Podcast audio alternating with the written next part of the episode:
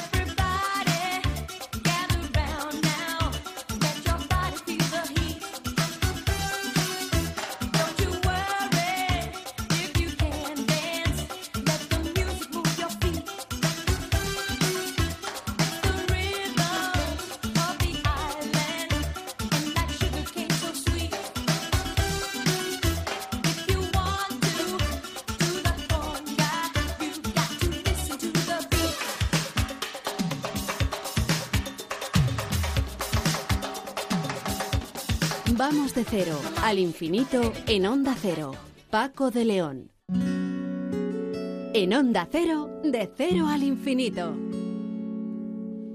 Leía hace unos pocos días eh, que el análisis de más de 200.000 galaxias eh, espirales llevado a cabo por investigadores de la Universidad de Kansas ha, revelado que existe una inesperada relación en sus direcciones de rotación. El patrón formado por estos vínculos, podría estar diciéndonos que en sus primeras etapas, es decir, hace miles de millones de años, el universo en que vivimos estaba girando. Era el comienzo, de un, el comienzo de un sensacional artículo firmado en el diario ABC por José Manuel Nieves, yo creo que conocido de todos ustedes, por si hay algún despistado, uno de los periodistas, de los mejores periodistas científicos que hay en nuestro país. Y yo me quedé con la duda porque me parece que esto puede entrar en contradicción con otras eh, teorías de, de antaño. José Manuel, ¿qué tal? Muy buenas noches, ¿cómo estás? Hola, buenas noches. Estupendamente, muchas gracias. Eh, parece, parece que no es ninguna tontería, ¿no? Este comienzo de, artículo, porque según eh, comentabas tú mismo en, ese mismo trabajo, esto se opondría frontalmente, bueno, se opondría, no, se opone frontalmente a, las ideas eh, cosmológicas establecidas. Exactamente. Pero, a ver, este artículo, por supuesto, pero este artículo no es, no es lo único. En los últimos años se han producido una serie de estudios eh, cosmológicos, es decir, la cosmología lo que estudia es el universo en general, como una estructura general, intenta adivinar cuál es su evolución, cuál es su estructura, cuáles son sus formas, que nos, eh, nos indican muy preocupantemente de que lo que nosotros pensamos hasta ahora, las ideas que tenemos hasta ahora sobre cómo funciona el universo en que vivimos están equivocadas. Y este es uno de ellos. Si quieres luego, si tenemos tiempo, podemos hablar de alguno de los otros. ¿no?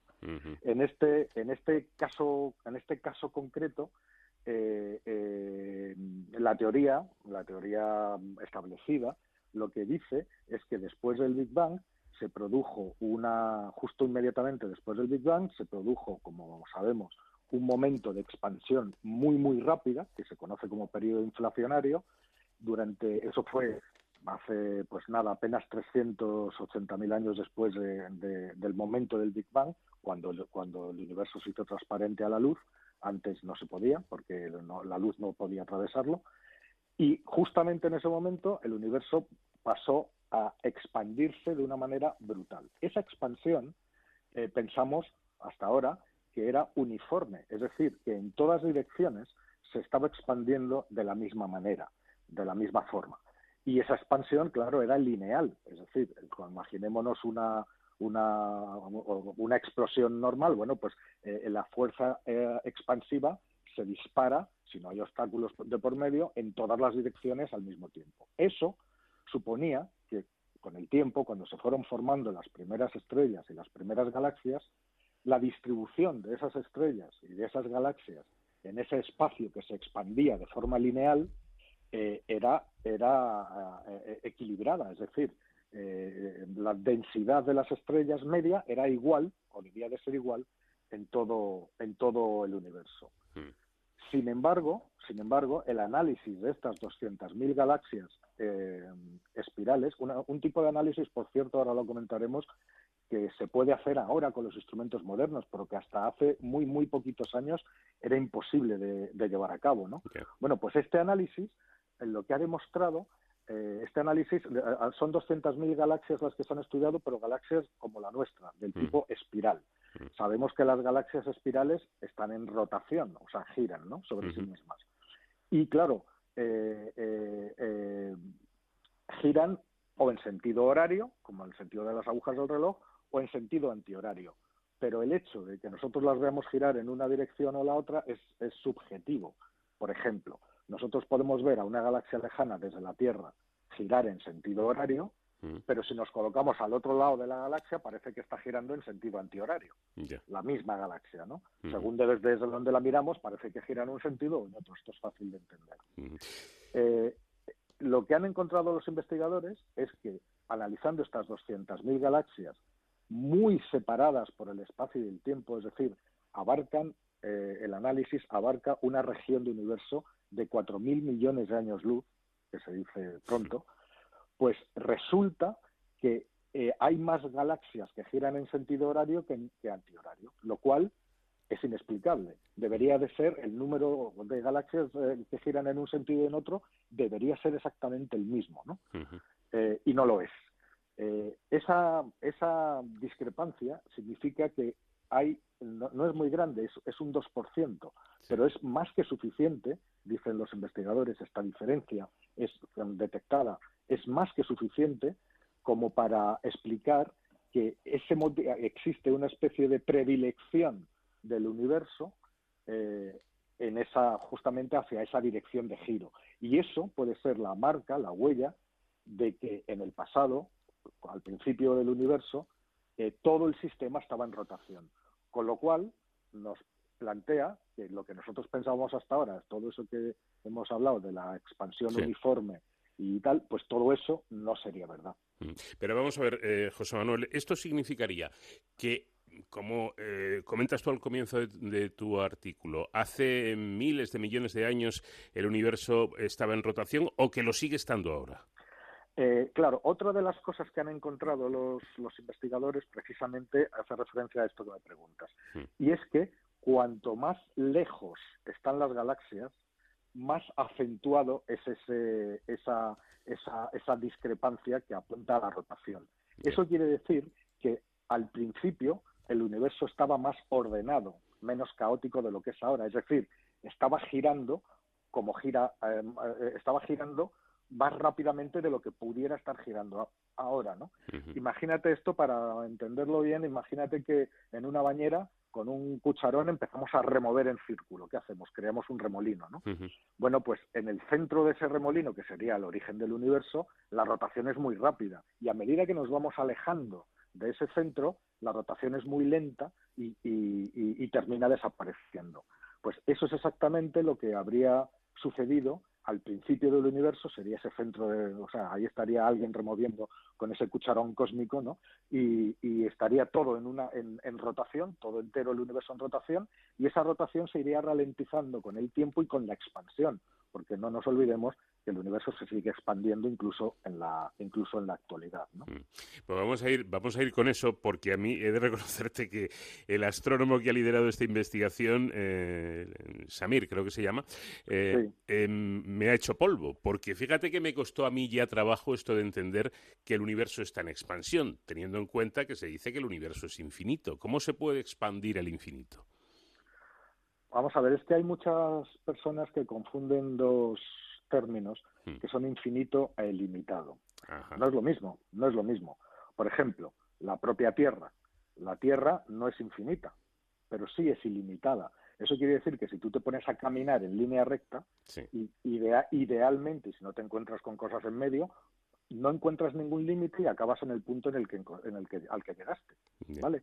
Eh, eh, eh, no hay límite, no hay límite. Tú sigues caminando, caminando, caminando y le das la vuelta entera y vuelves al sitio de, partida.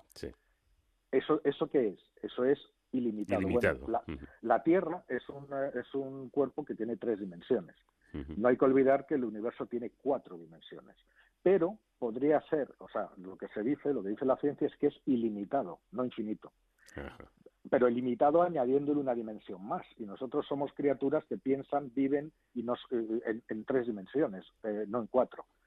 Pero, en teoría, y también hay otro artículo que se publicó en Nature hace poco tiempo, en que también se, se, pone en duda que el universo sea plano, porque esta expansión original que decíamos parecía que ese, la teoría vigente nos dice que se hace eh, mm, como una línea recta, ¿no? Como si fuera un plano.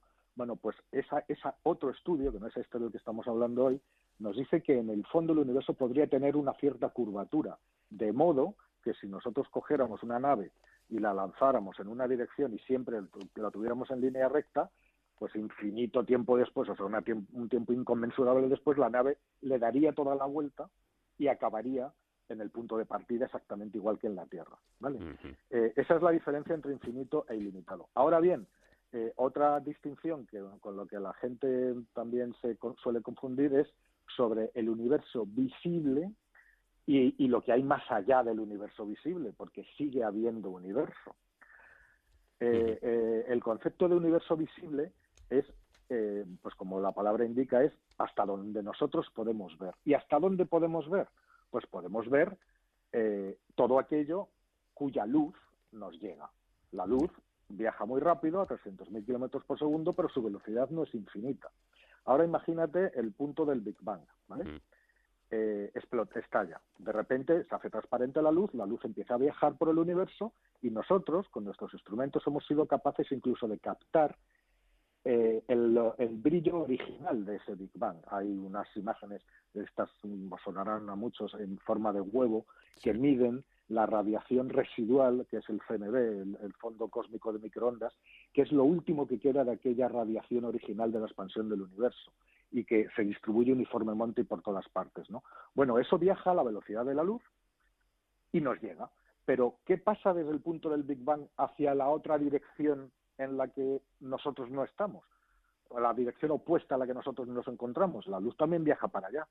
Pero la luz de las galaxias o de las estrellas que hay en esa región, más allá, al otro lado, digámoslo así, para entendernos, del Big Bang, no, no ha tenido tiempo, ni lo tendrá nunca, para alcanzarnos. Porque desde el Big Bang para allá, el universo se expande hacia allá, se expande más lejos. Y la luz no le da tiempo a llegar al punto del Big Bang, a cruzar toda la distancia y llegar hasta nosotros, que también nos estamos moviendo en la dirección contraria. Es decir, lo que vemos, el universo visible, es la burbuja, el trozo de universo de 13.700 millones de años eh, luz, que es la, distancia que tanto en el espacio como en el tiempo que nos separa del Big Bang, en nuestra zona, en la zona eh, hay un chiste que lo ilustra muy bien, ¿no? Había un, borracho buscando, dándole vueltas a una farola, ¿no? De noche, todo tal, y la farola iluminaba un trozo y el, borracho dando vueltas. Y se le acerca a un señor y le dice, oiga, pero ¿qué hace usted dando vueltas a la farola? Dice, estoy buscando las llaves que se me han perdido. Dice, hombre, pero ¿cómo es que las busca usted solamente por aquí? Pueden estar en cualquier sitio. Dice, sí, pero es que es el único sitio donde hay luz. ¿no? Entonces, eh, pues es exactamente el mismo, ejemplo. ¿no? Nosotros eh, podemos ver el trozo que ilumina la farola, que es el Big Bang. No podemos ver más allá, aunque hay muchísimo más universo. ¿no? Eh, las estimaciones nos dicen que nosotros podemos ver y podemos la zona visible del universo pues tiene esta, esta, este tamaño de 13.700 millones de años luz y según las estimaciones, esto es pura teoría, eh, la, eh, en realidad todo el tamaño del universo podría tener entre 47 y 65 mil millones de años luz. Caramba, que son cifras que resulta difícil eh, imaginarlas, ¿no? bueno, Dices en, tu artículo, y además me parece que esto es muy gráfico eh, dentro de la dificultad que, conllevan este tipo de, trabajos, eh, que el, universo es como si se estuviera inflando, ¿no? Pero sin seguir ninguna dirección en particular. Claro, eh, eso es lo que eso es lo que eso es lo que dice la teoría la teoría normal, ¿no? Hmm. Pero resulta que si realmente el universo mm, original, el, universo eh, estaba en rotación al principio, eso ya no vale. Porque es verdad que el universo se está inflando y se sigue inflando. Pero si, si da la casualidad, o sea, si existe ese fenómeno de rotación del que hemos hablado hace un ratito, pues también hay un eje de rotación. Y los científicos lo que han hecho ha sido intentar localizar ese eje de rotación alrededor del cual está girando el universo y se han dado cuenta de que no es un eje, no es una cosa tan sencilla como, como, como puede ser una peonza que la giras y tiene un eje de rotación y la peonza va girando pues alrededor de ese eje de rotación. El propio fenómeno de la expansión hace que el eje se vaya moviendo. Entonces lo que tenemos es una multitud de pequeños ejes, uno en cada momento, al ser el universo cada vez más grande, pues el eje también va variando. Es como si fuera una escalera formada por los distintos ejes de rotación de cada momento del universo según se va expandiendo. Mm. Y eso, eh, los científicos han encontrado que también existe una relación entre esos, entre esos mm, fragmentos de eje, podemos decirlo así. ¿no? ¿Y sería, José Manuel, posible eh, la idea de que además de esa expansión del universo, ese inflado, como, como estás eh, comentando, ¿Se pudieran dar las dos cosas, la expansión y la rotación? Sí, claro, claro. De hecho es lo que piensan. O sea, la expansión está demostrada. lo, único que estamos hablando es que esa expansión, en lugar de ser lineal, uniforme y, e igual en todas partes, no lo es. No lo es. Eh, sencillamente, esa, lo que nos está lo que nos está diciendo es que al final puede, existir una estructura, no, una estructura en el universo que corresponda con la de un, un universo rotatorio. Que es, eh, entonces, toda la, la geometría del universo sería distinta, ten en cuenta que hay un montón de cosas que no podemos explicar en el universo y a lo mejor si, si lo consideramos como, como un, un, universo rotatorio con todas las matemáticas y la geometría que hay detrás de un universo rotatorio, pues a lo mejor algunas de esas incógnitas se podrían despejar.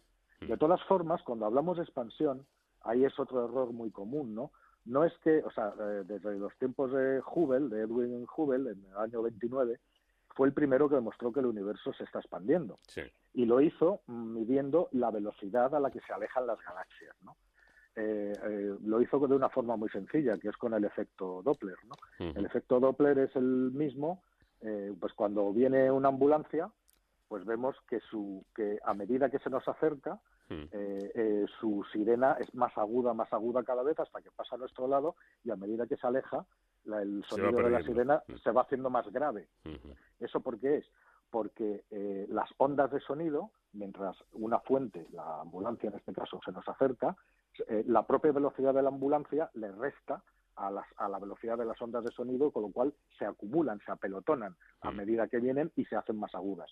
Y justo lo contrario, cuando pasa y se aleja, se van estirando porque al, estarse alejando la ambulancia, su velocidad se suma a la del sonido eh, y, tarda cada vez más hasta que lo perdemos, con lo cual se va haciendo aguda. Bueno, con la luz pasa exactamente lo mismo.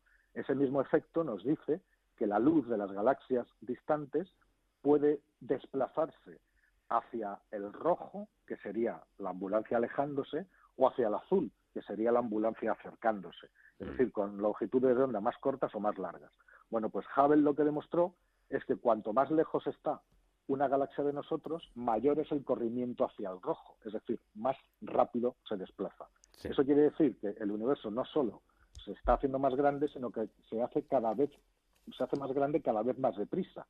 Pero no es que las galaxias se estén moviendo, y eso es lo que te quería decir.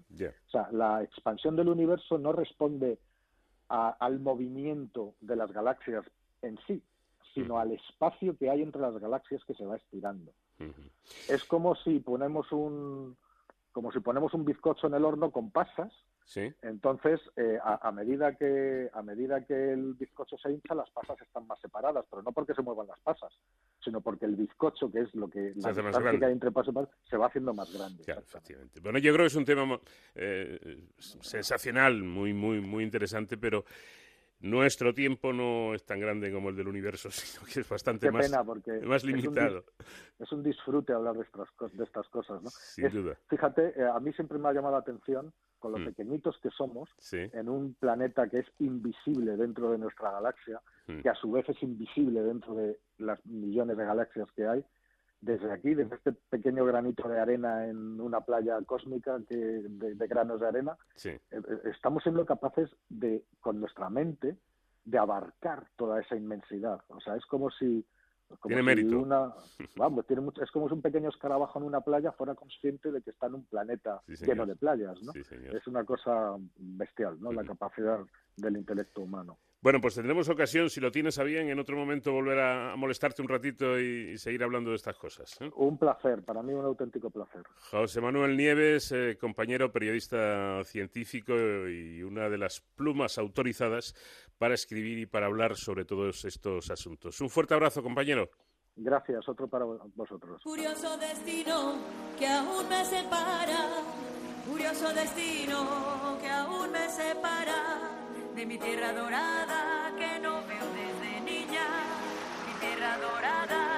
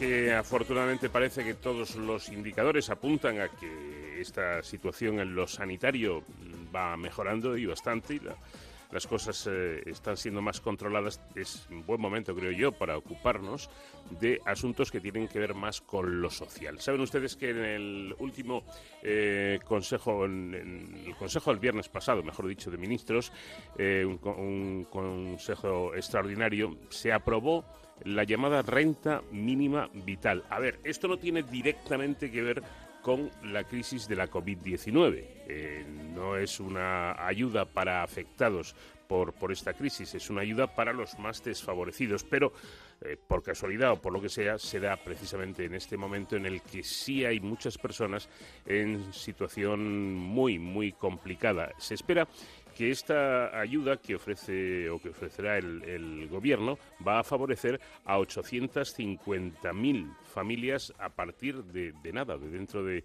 de unas semanas prácticamente. Pero esto que en principio, bueno, pues parece que es una buena noticia.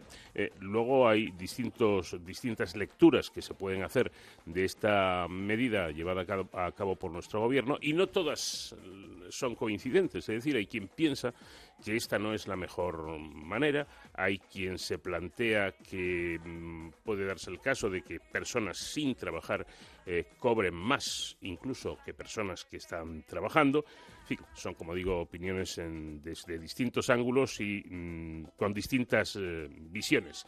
Nosotros vamos a intentar primero de conocer lo que es un poco el concepto y, la, y, la, ayuda en sí, y luego que cada uno saque sus conclusiones. Aquí no pretendemos juzgar, sino simplemente dar eh, conocimiento y, que como digo, cada uno piense lo que considere oportuno. Para ello, voy a saludar a Luis Garbía, profesor de, de finanzas de, de, ICADE Business School, eh, que además ya ha estado con nosotros en este programa en alguna otra ocasión. ¿Qué tal, Luis? Muy buenas noches.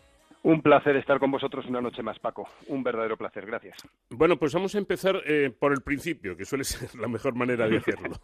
¿En qué consiste exactamente esta ayuda? ¿Qué es la renta mínima vital? Eh, correcto. El ingreso, el ingreso mínimo vital eh, es una homogeneización de diferentes acciones que ya se estaban haciendo en cada una de las comunidades autónomas. Mm. Había varias comunidades autónomas, el País Vasco ha sido modelo en esto, eh, ha sido ejemplo en esto un poquito más que otras comunidades autónomas, y con el ingreso mínimo vital lo que se está haciendo es homogeneizar una serie de ayudas que ya se estaban dando. Hay que entender que es un ingreso, es, un, es una medida que se está poniendo ahora, pero le queda todavía mucho, mucho más, mucho recorrido. Mm. De momento, con esto se está homogeneizando la situación en España, pero una segunda fase es adaptar el ingreso mínimo vital a cada una de las situaciones concretas, primero de las comunidades y en última instancia de los municipios. No es lo mismo vivir en Madrid, no es lo mismo vivir en Bilbao, que vivir en Extremadura. Hay diferentes, eh, diferentes costes de vida y al mismo tiempo eh, la inserción laboral es más fácil o más difícil dependiendo de dónde vivas. Lo ideal será que esto acabe aplicándose desde un punto de vista local. Pero para llegar a ese punto, de momento, hay que homogeneizar y ese es el objetivo del ingreso mínimo vital. Bueno, entonces, eh, para ir a lo concreto, profesor, eh, este ingreso mínimo vital, que es la denominación correcta, ¿no? No renta, sino ingreso mínimo vital. Correcto. Bien, pues este ingreso mínimo vital, entonces, ¿es algo nuevo o no es nuevo? Eh, el ingreso mínimo vital lleva trabajando, José Luis, José Luis Escribá lleva trabajando en ello muchos, muchos años. Es algo eh, que, se basa, como hemos comentado, en el, en, el, en el modelo vasco. Pero, por ejemplo, Italia, para gente que esté buscando empleo, en búsqueda activa de empleo, ya está dando 780 euros. Y a aquella persona que deje de buscar empleo le retiran los 780 euros. Portugal está dando 300 euros a adultos que tengan hijos en situación desfavorecida. Francia a los que tengan ingresos bajos les están dando unos 550 euros. Por lo tanto, es algo que no solo no es nuevo, sino nos colocamos a un nivel europeo y está muy particularizado al caso español. Bien, em, ¿Cómo, ¿Cómo se va a percibir este, este dinero por aquellas personas que tengan derecho a esta, a esta prestación? Porque ahí me temo que después de tu respuesta va a venir la polémica un poco que hay. ¿no? ¿Quién puede recibir este, este ingreso mínimo vital? Perfecto. Esto, como bien comentabas, Paco, al principio, está, está pensado antes del COVID mm. y eh, está combinando datos e información y la gestión se realizará combinando eh, la seguridad social con Hacienda. En origen, aunque no se sabe con esto del COVID a cuánta gente eh, tendrá que llegar definitivamente, en origen está planificado para 850.000 familias. 850.000 familias que representan más de dos millones de personas, de los cuales a su vez más de la mitad son niños. Es una medida que está destinada a combatir la pobreza extrema. De esas 850.000 familias, 100.000 lo van a percibir de oficio. O sea, la seguridad social ya sabe que hay 100.000 familias que lo necesitan y se lo van a hacer de oficio. La solicitud es el 15 de junio y, ojalá estén cobrándolo el 1 de julio. Luego, otras 100.000 familias con una solicitud simplificada. Es decir, eh, dicen que lo necesitan y probablemente se lo concedan rápido. Y luego, el resto de las familias tendrán que hacer eh, una solicitud, acompañar el empadronamiento y demostrar que su patrimonio no es superior a unas cantidades mínimas para poder adaptarlo. En este sentido, el trámite puede hacer que se retrase la prestación. Eh, entonces, por lo que estás eh, comentando, Luis, mm, tiene su sentido, ¿no? Quiero decir, eh, para todos aquellos que están siendo muy críticos con, esta medida, me estás diciendo que, en otros países de nuestro entorno más cercano, de Europa, esto es algo que existe. A ver, esto es algo, por un lado, después de la salud tiene que venir inmediatamente la economía. Y la economía en dos sentidos. La economía apoyando a los bueyes que tiran del carro, empresas, pymes y autónomos, y la economía apoyando a aquel que más lo necesite. Estamos hablando de 3.000 millones de euros al año, que si lo comparamos con los 9.000 mensuales que reciben funcionarios, eh, perdón, trabajadores públicos, o los 9.000 mensuales que reciben eh, gente que está recibiendo prestaciones de la seguridad social, 3.000 millones al año, es muy poco. Y además es dinero que va a ir directamente a la economía. Cualquiera que analice esto con un mínimo de detalle y de profundidad verá que tiene todo el sentido. Inmediatamente después de la salud tiene que venir la economía y no podemos dejar que entre salud y economía se sitúe la política. Esto no es una medida aprobada por Podemos. Esto no es una medida eh, que sí lo es, eh, impulsada por el Partido Socialista, pero tampoco tiene la bandera del PSOE. Es economía y es algo necesario y el gran técnico, que es José Luis Escriba, es el que lleva años trabajando en esto y si queremos combatir la pobreza extrema, este es un primer paso que sin duda hay que dar. Es un paso necesario, pero no es suficiente. Eh, me alegra mucho haber oído el dato que da Luis, o mejor dicho, lo que comenta. Sí, el, dato en sí, Luis Gravía, eh, de esos 3.000 millones, porque yo cuando lo leí, sin ser eh, ni tener mm, tantos conocimientos como tiene mi, invitado, pensé lo mismo. Digo, hombre, 3.000 millones, que es un pastizal, ¿no? Pero en, cuanto a los dineros del Estado, me parece muy poco dinero es muy poco. Es, hay que pensar, eh, la ayuda está comprendida entre 461 euros, que coincide con la prestación a parados de larga duración, entre 461 euros y 1.015 euros a una familia de dos, eh, padre, madre, eh, bueno, de, una pareja y dos hijos. Si tienen tres, cuatro hijos, seguirán cobrando los 1.015 euros. O sea, si al final hacemos la media, estamos hablando de 300 euros por persona que 300 euros por persona eh, da para llenar, además en 12 pagas, eh, da para llenar la nevera, da para no ponerte de los nervios cuando tu hijo quiere comer y para tener un mínimo de paz en la vida que te permita ducharte e ir a una entrevista de trabajo. Yo creo que cualquiera de las personas que en este país está trabajando no renunciaría a su trabajo por 300, 400 euros al mes. Bien, pues ahí quería yo llegar, porque eh, eh, hemos eh, escuchado y leído voces críticas ¿no? que dicen, a ver, es que resulta que las personas que cobren esta, este ingreso mínimo vital, pues van a tener más ingresos, van a ganar más dinero que mucha gente que está trabajando. no sé qué opinas tú, Luis. Yo por los, los datos que estás dando no lo veo exactamente así. A ver, eh, puede darse un caso extremo, si queremos buscarle los, los cinco pies al gato, eh, cuando la familia que está cobrando 1.015 euros, eh, que 1.015 euros coincide con el salario mínimo interprofesional, a mm. esa persona que consigue llegar 1.000 euros a casa, lo mismo si le compensa dejar de salir de casa para quedarse en casa. pero es que con 1.000 euros, una familia de cuatro miembros, difícilmente vas a poder eh, no sé, pagar unas vacaciones, pagar una letra de un coche. O sea, esto está pensado para dar una base que permita a la gente desarrollarse. No es un subsidio, ni es una peonada. Habrá gente que lo discuta, pero, pero insisto, sin haber hecho el análisis necesario. Luego, por sí mismo, es ineficiente. Hay que acompañarlo de eh, apoyar a las familias, dar educación, eh, de algún modo articular un esquema una de las cosas, por ejemplo, que están hablando es que todo el que lo reciba tenga la obligación de hacer la declaración de la renta. Hoy por hoy el que lo reciba no tiene por qué hacer la, o sea, no hace la declaración de la renta. Si tú obligas al que lo reciba a hacer la declaración de la renta ya le estás metiendo en el sistema. Claro, claro, a mí me parece mucho más interesante, evidentemente. Y otra cosa, eh, ¿durante cuánto tiempo se puede cobrar esta prestación?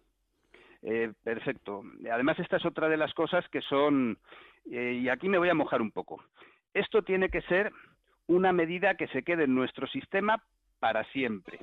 Sé que, sé que no es lo que me estás preguntando, pero por un lado es como los salvavidas en la piscina. En la piscina siempre tiene que haber salvavidas.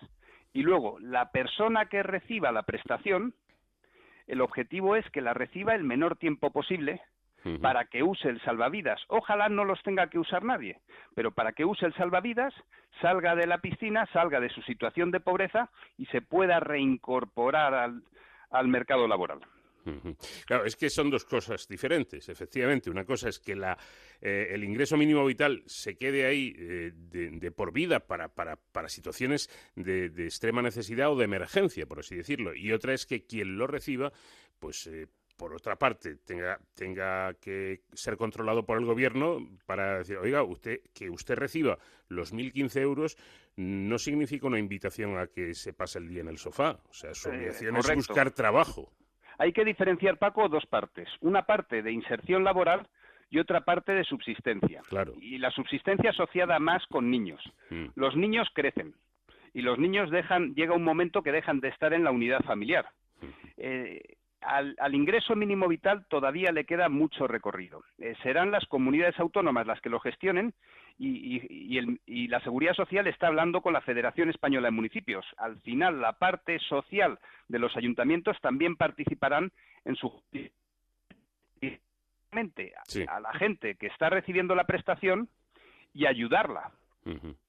Esto, esto es bueno que sean eh, las comunidades autónomas quienes finalmente gestionen este tipo de, ayudas es preferible a que lo haga el, gobierno central? Al final, cuando alguien tiene un problema, el que mejor va, primero hay que identificar a quién tiene el problema. Y luego, una vez identificas quién tiene el problema, hay que poner los medios para resolver el problema. No es lo mismo un problema en Extremadura eh, que en Barcelona. Barcelona, vivir en Barcelona con 500 euros o con 400 euros es muy difícil vivir en Barcelona. Y en Extremadura, con 400 euros, puede que vivas bien, pero probablemente las necesidades de formación sean diferentes. Cuanto más nos acerquemos al ciudadano en la gestión, mucho mejor. Por lo tanto, eh, en origen es el Estado el que lo propone. Y la tendencia natural es que sean las comunidades primero y luego los municipios los que acaben desarrollando el impuesto. Bueno, pues yo creo que ha quedado... El impuesto, la prestación. La prestación, efectivamente. Eh, creo que ha quedado bastante clara la, cuestión con, esta exposición que nos hace el profesor Luis Garbía, profesor de finanzas de ICADE Business School. Una última pregunta. Creo que, creo que lo has dicho, pero me parece que tiene la importancia suficiente como para subrayarlo. Eh, este ingreso mínimo vital no es un subsidio, ¿no?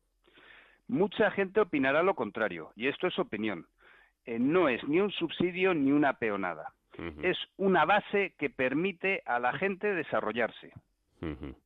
Pues tengámoslo en cuenta y efectivamente, eh, ojalá eh, sean muy pocos y ojalá no fuera nadie eh, quien necesitara de esta, de esta ayuda, pero en, situaciones de emergencia, pues eh, sobre todo cuando hay niños de, de por medio, Parece, parece que tiene bastante, bastante sentido el que puedan recibir por lo menos lo mínimo para, para subsistir.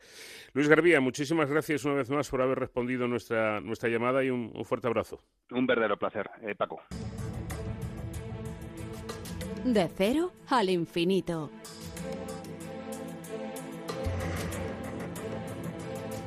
A falta de conocer los componentes de la materia y energía oscuras, el universo visible está compuesto de materia y radiación. La luz que nos llega del Sol es una radiación electromagnética, un conjunto de ondas que transportan la energía que permite la vida en nuestro planeta. Sin luz no existiría ni se mantendría la vida. Su estudio por parte de Faraday y Maxwell en el siglo XIX abrió las puertas a las teorías surgidas en las primeras décadas del siglo XX que revolucionaron la física y que se mostraron sólidas después de 100 años de múltiples experimentos. No es, por tanto, aventurado asegurar, eh, como muchos científicos afirman, que la luz se encuentra toda la física actual. En 1960 se produce una revolución en este mundo fascinante de la luz, y es que el científico Mayman consigue generar, luz coherente por infinidad de partículas que denominamos fotones, cada uno avanzando en distintas direcciones y trasladando diferente energía. Mayman consigue algo asombroso, crear un rayo de luz en el que todos los fotones son exactamente iguales. Todos eran de color rojo y marchaban de forma sincronizada en una única dirección. Quince años más tarde, en 1985, los premios Nobel George Marou y Donna Strickland consiguen dar un gran salto en la tecnología láser. Mediante su técnica de amplificar las ondas del láser, obtienen que sus rayos alcancen potencias como era impensable hasta entonces. El profesor de la Fuente nos informa de un láser de pectavatio existente en Salamanca capaz de emitir un rayo de luz con una potencia superior a la de, la, de toda la red eléctrica de, todo el mundo. Eso sí, durante millonésimas, de millonésimas de segundo. Ya sé que cuesta imaginarse eso, pero este tiempo de casi instante, un flash, lejos de ser un inconveniente, lo que hace es permitir aplicaciones asombrosas, que es el tema que nos propone abordar hoy nuestro colaborador habitual. ¿Qué tal, José David? Buenas noches. Noches, Paco, y nuestros inteligentes oyentes. Pues vamos a ir directamente al grano, si te parece. ¿En qué se utiliza actualmente el, rayo láser y cuáles son eh, sus principales aplicaciones? Eh, como son tantas, parcelemos su uso según distintas actividades. Empecemos por la medicina. Un rayo láser es un bisturí extraordinario, mágico. Produce incisiones perfectas, con bordes nítidos, sin ningún colgajo, y actúa con gran precisión en el sitio exacto. Es, por tanto, ideal para eliminar tumores sin dañar el tejido circundante y, por tanto, sin causar efectos secundarios y sin dejar secuelas. Esto no lo consiguen las radiaciones X o de electrones empleadas hasta ahora. El rayo láser penetra exactamente a la profundidad de la zona deseada, haciendo que lleve la energía que nos interesa. Como actúa solamente donde queremos y no dañamos la zona sana, podemos aplicar una dosis más alta de radiación que las aplicadas hasta ahora. Resultado, con el láser los pacientes son sometidos a un tratamiento de muchas menos sesiones que ahora. La cirugía ocular ha, experimentado también unos avances insospechados con el láser. George Mugu, del que antes hablabas, suele contar en sus conferencias un accidente que sufrió un estudiante en su ojo cuando experimentaba con láseres y no había tenido la precaución de protegerse. Mugu les llevó a urgencias y el doctor que le atendió quedó sorprendido al observar la herida. Pero si es una fisura perfecta, sin ningún desgarro en los bordes, jamás había visto algo igual, dijo. Era la constatación de la posible aplicación del láser a la cirugía ocular. Desde entonces son más de 30 millones de intervenciones efectuadas con esta tecnología, Se corrige la miopía o el astigmatismo, se realizan trasplantes de córnea o se usa en intervenciones de cataratas. Bueno, recordemos que en el programa anterior nos avanzaba su frecuente uso, el frecuente uso del láser, también en el rejuvenecimiento facial.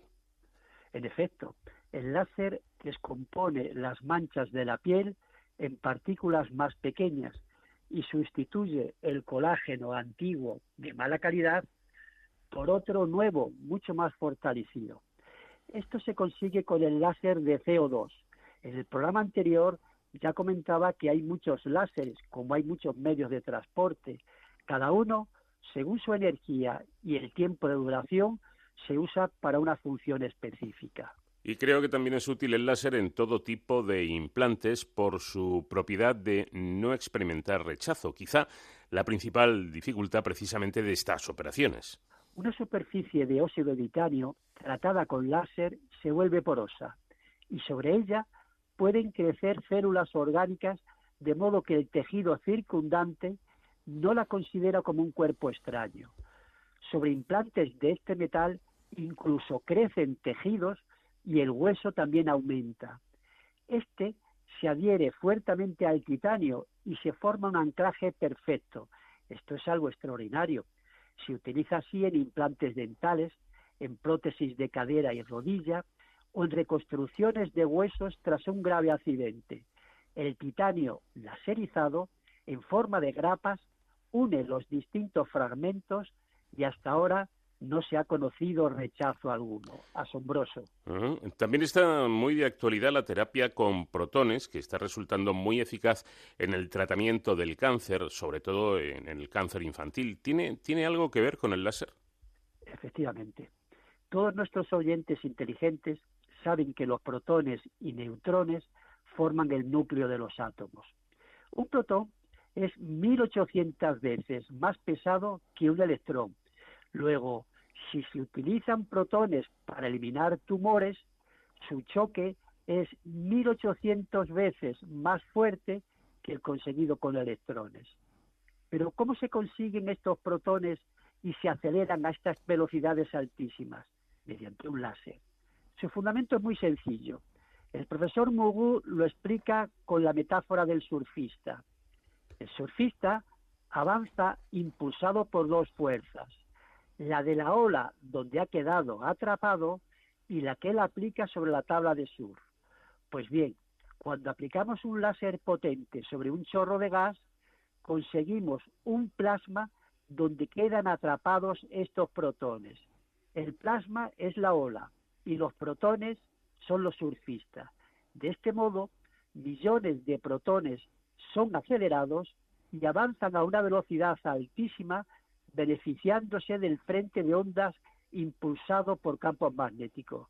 Como bien decías, Paco, este tratamiento está resultando muy exitoso en cánceres de niños, sobre todo cuando están localizados. Bueno, prótesis, implantes dentales, cirugía ocular, rejuvenecimiento de la piel, terapia de protones. El láser ha, cambiado en pocos años la, medicina, eso está claro, que gracias a estos avances tecnológicos ha mejorado como, nadie se podía imaginar en hace, pues, por ejemplo, tres décadas. ¿En qué otros tiempos, en qué otros campos, mejor dicho, se aplica el láser? Si con el láser se puede conseguir temperaturas altísimas, también permiten enfriar átomos hasta unas temperaturas bajísimas, cercanas al cero absoluto. Así, en 2012 se consiguió mediante un láser calentar una hoja de aluminio hasta los 2 millones de grados, formándose durante un tiempo casi instantáneo la materia más densa jamás conocida. El láser genera temperaturas extremas por arriba y por abajo, con un intervalo de 24 órdenes de magnitud, es decir, temperaturas comprendidas entre un grado Kelvin y un grado seguido de 24 ceros, que no sabríamos ni nombrarlo. Permite estudiar el comportamiento de la materia en condiciones insospechadas hasta ahora, desde átomos casi detenidos, enfriados a 0,001 grado Kelvin, hasta plasma que reproducen los primeros instantes del Big Bang, o lo que está ocurriendo ahora en el interior de las estrellas. Abre infinitas posibilidades a la nueva física o a la química. Mediante la tecnología láser podemos observar los pasos intermedios que sigue una reacción molecular, cuando hasta ahora solo podíamos detectar la situación inicial y final. Bueno, no sé qué estarán pensando ahora mismo nuestros oyentes, profesor, pero yo, como se dice ahora, estoy alucinando con las posibilidades del láser. Te veo venir, Paco. No me digas, como es costumbre en otros programas, que se nos ha acabado el tiempo. Si me permite, me gustaría, aunque sea de forma muy resumida, te lo prometo, otras aplicaciones interesantes del láser. Pues venga, adelante siempre que sean breves. Con un láser instalado en una nave espacial, podemos eliminar la basura de millones de restos que hemos dejado los humanos en órbita. El impacto de un rayo láser puede romper cada resto a la mitad y cada una de estas partes, al disminuir su masa, cambia de órbita y es quemado posteriormente en la atmósfera. También el láser produce neutrones que al impactar sobre residuos nucleares, nucleares perdón, que serán activos durante cientos de miles de años, los fisiona y cada parte fragmentada emitirá radiaciones solamente en unos minutos o días. Impresionante.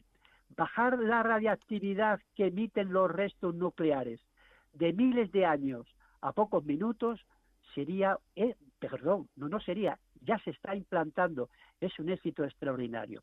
Estos dos son ejemplos de la eficacia del láser para eliminar la lamentable herencia que podemos dejar a las futuras generaciones.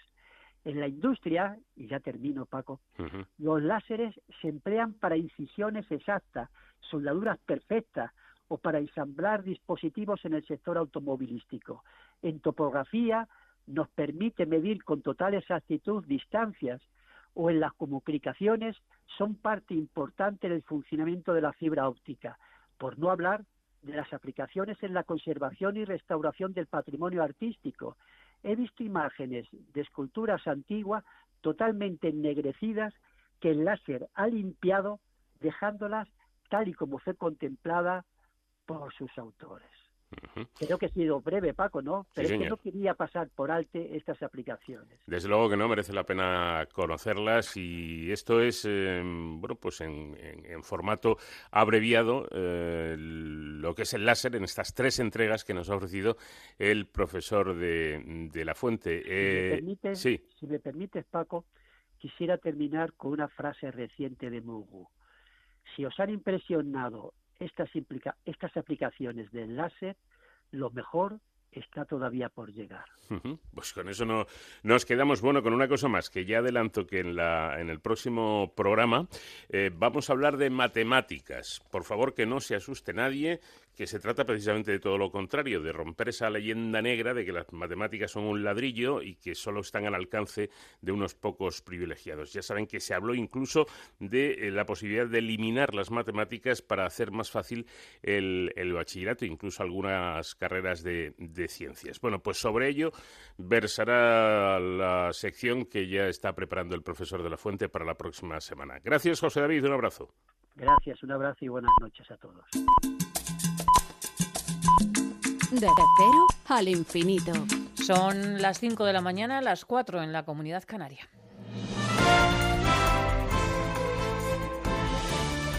Noticias en Onda Cero. ¿Qué tal? Buenos días. No llevar mascarilla será sancionado con 100 euros. Así se contempla en el Real Decreto que prepara el Gobierno para regular la nueva normalidad, que será a partir del 21 de junio. Este decreto fija como norma obligatoria el uso de la mascarilla en lugares públicos y cerrados a partir de los seis años. Además, el Gobierno mantendrá intervenido el sector del transporte de viajeros. Estamos ante la recta final del estado de alarma, tal y como ha señalado la ministra portavoz María Jesús Montero. Por eso les decía que estamos afrontando de esta manera la recta final de una desescalada que nos permitirá volver para recuperar nuestra vida cotidiana sobre aquellas pequeñas cosas que tanto y tanto hemos echado de menos.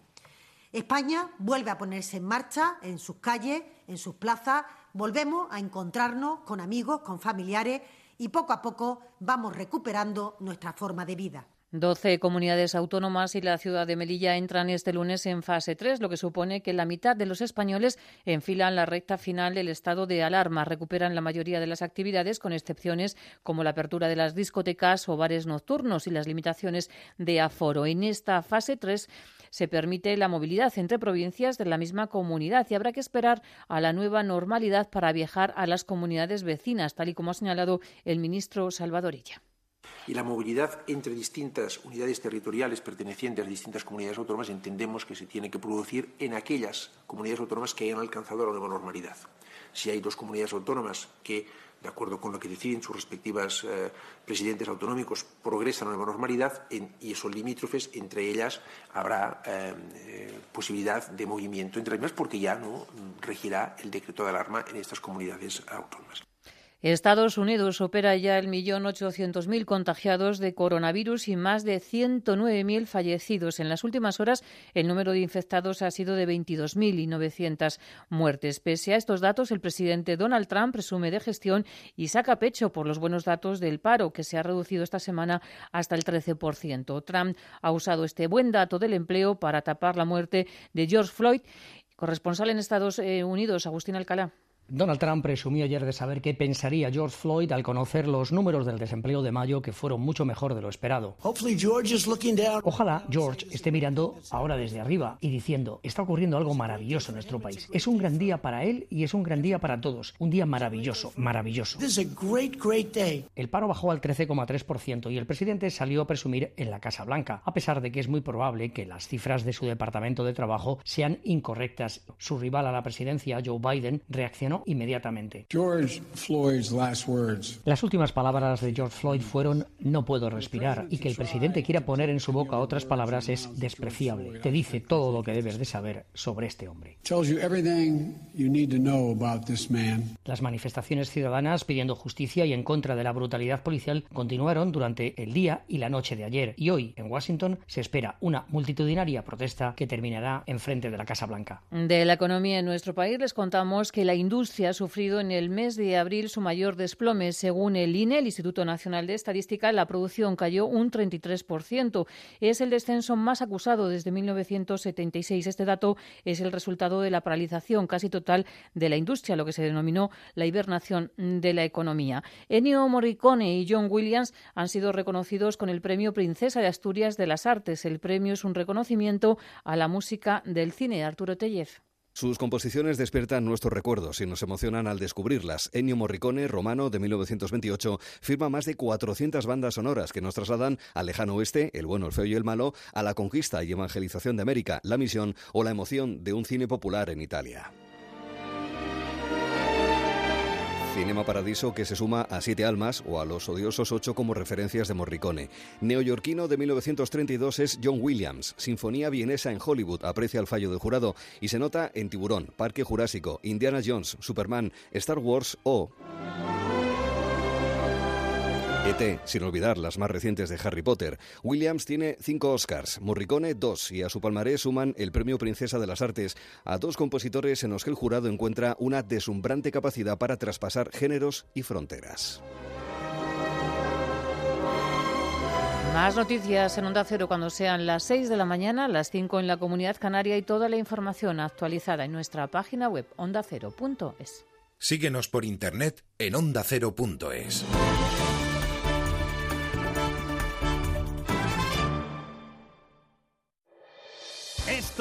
Ya suena fútbol. Alfredo Martínez, muy buenas tardes. ¿Qué tal? ¿Cómo estáis? Aquí en Barcelona os cuento aquí que Setién también se ha quejado amargamente. Fernando Burgos, buenas tardes. Hola a todos, ¿qué tal? Buenas tardes. ¿El Madrid se queja de algo, Burgos, o no, se queja de nada? No, el Madrid está muy enfocado en lo que tiene que hacer. No, Mori, muy buenas tardes. Compañeros, el que es el único es... Bueno, ¿qué queréis que os cuente? Nada, que quién va a ser el próximo ¿eh? que vais a fichar. Ya te lo digo yo, James, va a ser el siguiente que van a fichar. Ya sabes que en el Atleti existe la maldición del 10, ¿no? Una vez un compañero le preguntó a Simeone en una rueda de prensa que qué era para él un 10. ¿Y sabes lo que le contestó Simeone? Un 1 y un 0. ya no queda nada para volver a cantar goles, a animar y celebrar, a debatir y a analizar. Tenemos ganas de fútbol. Gracias por estar cerca y elegir la radio. Radio Estadio, el sábado a las 5 de la tarde y el domingo a las 6, con Antonio Esteba y Javier Ruiz Taboada. Te mereces esta radio. Onda Cero, tu radio.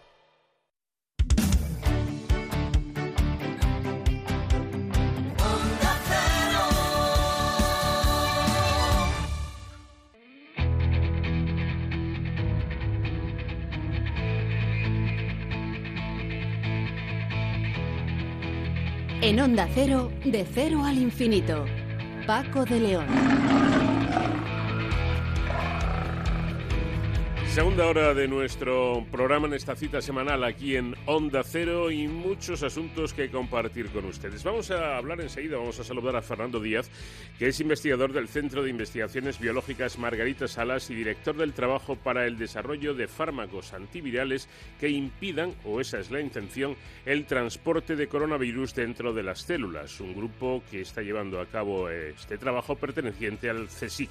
Con Sonsoles Sánchez Reyes en nuestros paseos históricos hoy nos centraremos en la figura de María del Pilar Teresa Cayetana de Silva Álvarez de Toledo, la duquesa de Alba, aquella que se supone fue modelo de las majas de Goya. Con David Gallego desde la Funde nos ocuparemos de nuestro idioma y tendremos tiempo también para hablar de los héroes sin capa que hoy serán los bomberos en un trabajo y en una labor muy especial y nada habitual en su campo que están realizando con motivo de la pandemia.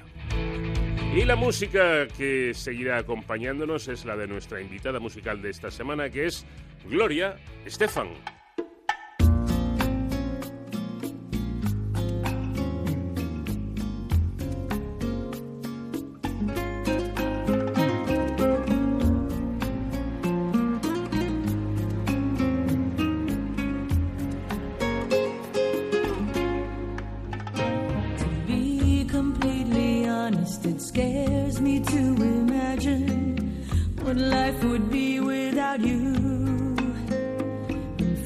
Para desarrollar fármacos antivirales que impidan el transporte del coronavirus del SARS-CoV-2, causante, como saben, a estas alturas todos de, la COVID-19, dentro de las células. Este es el asunto en el que está trabajando un equipo de investigadores del, CSIC eh, que se están planteando esta cuestión que ahora vamos a tratar de saber por qué es importante. Repito, el desarrollo de esos fármacos antivirales que lo que harían es impedir que se produzca el transporte del coronavirus dentro de las células. El equipo está dirigido por el, investigador Fernando Díaz, que pertenece al Centro de Investigaciones Biológicas Margarita Salas. Fernando, ¿qué tal? Muy buenas noches.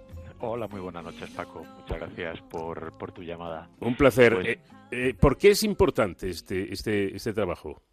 Pues bueno, yo quería un poquito eh, explicar al público eh, cómo se trabaja para desarrollar un fármaco, porque muchas veces el público tiene la idea de que nosotros llegamos, empezamos a echarle polvitos a distintos modelos, a distintos animales y vemos si por casualidad alguno de ellos funciona. Obviamente esto no es el caso. Nosotros tenemos que planteárnoslo de una manera un poco más inteligente para llegar a una situación. Entonces, eh, yo realmente no soy especialista en virus, yo soy especialista en desarrollo de tratamientos de cáncer. Pero cuando todo esto empieza, pues nuestros superiores nos piden que tengamos idea de cómo parar el coronavirus, es decir, qué ideas nos ocurre. Entonces, cuando un farmacólogo quiere trabajar en un problema, plantea, se plantea en su mente cómo funciona el virus y intenta encontrar estrategias en las cuales nosotros podamos parar esta replicación del virus, por ejemplo. Nosotros sabemos que el virus llega a la superficie de las células cuando las infecta, siendo un receptor que igual ya casi todo el mundo sabe que se llama AC2, y una vez ahí se mete dentro de la célula. Pero para poderse replicar tiene que tomar el control de la célula. El control de la célula viene en unos libros en los cuales está escrito su software, que es el ADN. Entonces, para poder tomar el control tiene que llegar hasta allí. ¿Y cómo llega allí? Pues llega por unas carreteras, ¿vale? Que se llaman microtúbulos, que son las que unen la superficie de la célula con el núcleo y el núcleo con la superficie de la célula. El virus se mueve para llegar y tomar el control sobre esa carretera y cuando ha conseguido reproducirse y que haya más virus necesita salir por esas carreteras para poderse replicar e infectar otras. Entonces, eh, nosotros hemos pensado que si nosotros podemos bloquear esas carreteras, podemos impedir que el virus llegue y tome el control o podemos hacer que salgan menos virus. ¿Por qué nosotros planteamos ese problema? Porque esas carreteras son las mismas que utilizan las células tumorales para replicarse o para invadir otros tejidos. Entonces nosotros teníamos las herramientas para evitar para bloquear esas carreteras, para bloquear esos movimientos y lo que planteamos al, Ministerio de Sanidad, al Instituto de Salud Carlos III, es intentar emplearlas para bloquear la acción del virus. Porque si de algo sabe eh, cualquier investigador que se dedique a la investigación del cáncer es precisamente esto, ¿no? que, es el gran problema de, del cáncer, no mm, que se desarrolle un tumor en un lugar concreto, sino que se va expandiendo y si, y si no se para esa expansión, esa persona pierde la vida, pero mm, irremisiblemente. Irremisiblemente, quiere decir, eh, es cuando el cáncer es una enfermedad localizada, es muy fácil tratarla. Se extirpa el tumor, eso lo saben prácticamente todos. El problema es que las células tumorales migran y se convierten en lo que nosotros llamamos una enfermedad sistémica, una enfermedad de todo el cuerpo, en el cual tenemos unas células que están hiperactivadas e intentan crecer. En el caso del virus es prácticamente lo mismo, es decir, el virus está infectando todo el cuerpo, entonces los mismos fármacos que pueden valer pueden valer para esto, con una serie de limitaciones. Estamos viendo cuáles de esos fármacos podrían demostrar mayor actividad y qué dosis serían las útiles. Por otra parte, tenemos una ventaja, dado que ya son fármacos que se utilizan, sabemos cuánto podemos dar al paciente, cuáles van a ser las reacciones secundarias adversas y cómo tratar con ellas, con lo cual ya nos ofrece una ventaja muy considerable sobre otro tipo de fármacos experimentales que no han sido probados en los pacientes. Bueno, esto evidentemente es una ventaja, ¿no? Porque ustedes no parten de cero, por lo menos saben muchas cosas, ¿no? Y tenemos las herramientas para probarlos. Exacto, exacto. Que quiere decir, nosotros podemos, por ejemplo, tenemos un de hecho estábamos utilizando virus como herramientas modelo y nosotros tenemos un sistema en el cual tenemos esas carreteras marcadas en verde y eh, tenemos una serie de partículas virales que están inactivadas, vienen del virus de la peste porcina y han sido desarrolladas por una de las otras personas que dirige este trabajo, la doctora Covadonga Galonso, de Linía, y podemos ver cómo esas partículas virales se mueven por encima de los microtúbulos. Quiere decir, ya teníamos la herramienta, lo único que pasaba es que nosotros estábamos buscando eh, fármacos que, digamos, impidieran que los microtúbulos crecieran, pero no interrumpieran el transporte viral, porque ese transporte es, es el interrumpir el transporte causaríamos cierta toxicidad. Ahora estamos buscando compuestos que lo bloqueen absolutamente. Pero ya teníamos las herramientas. Por eso mm, se nos ha encargado el proyecto, porque podemos entregar resultados en un plazo de tiempo, digamos, corto, antes de fin de año, que es lo que se nos pide. Bueno, ha quedado claro que los virus, por lo tanto, utilizan esos microtúbulos para, para acceder al interior de las células y salir al exterior y propagar la infección.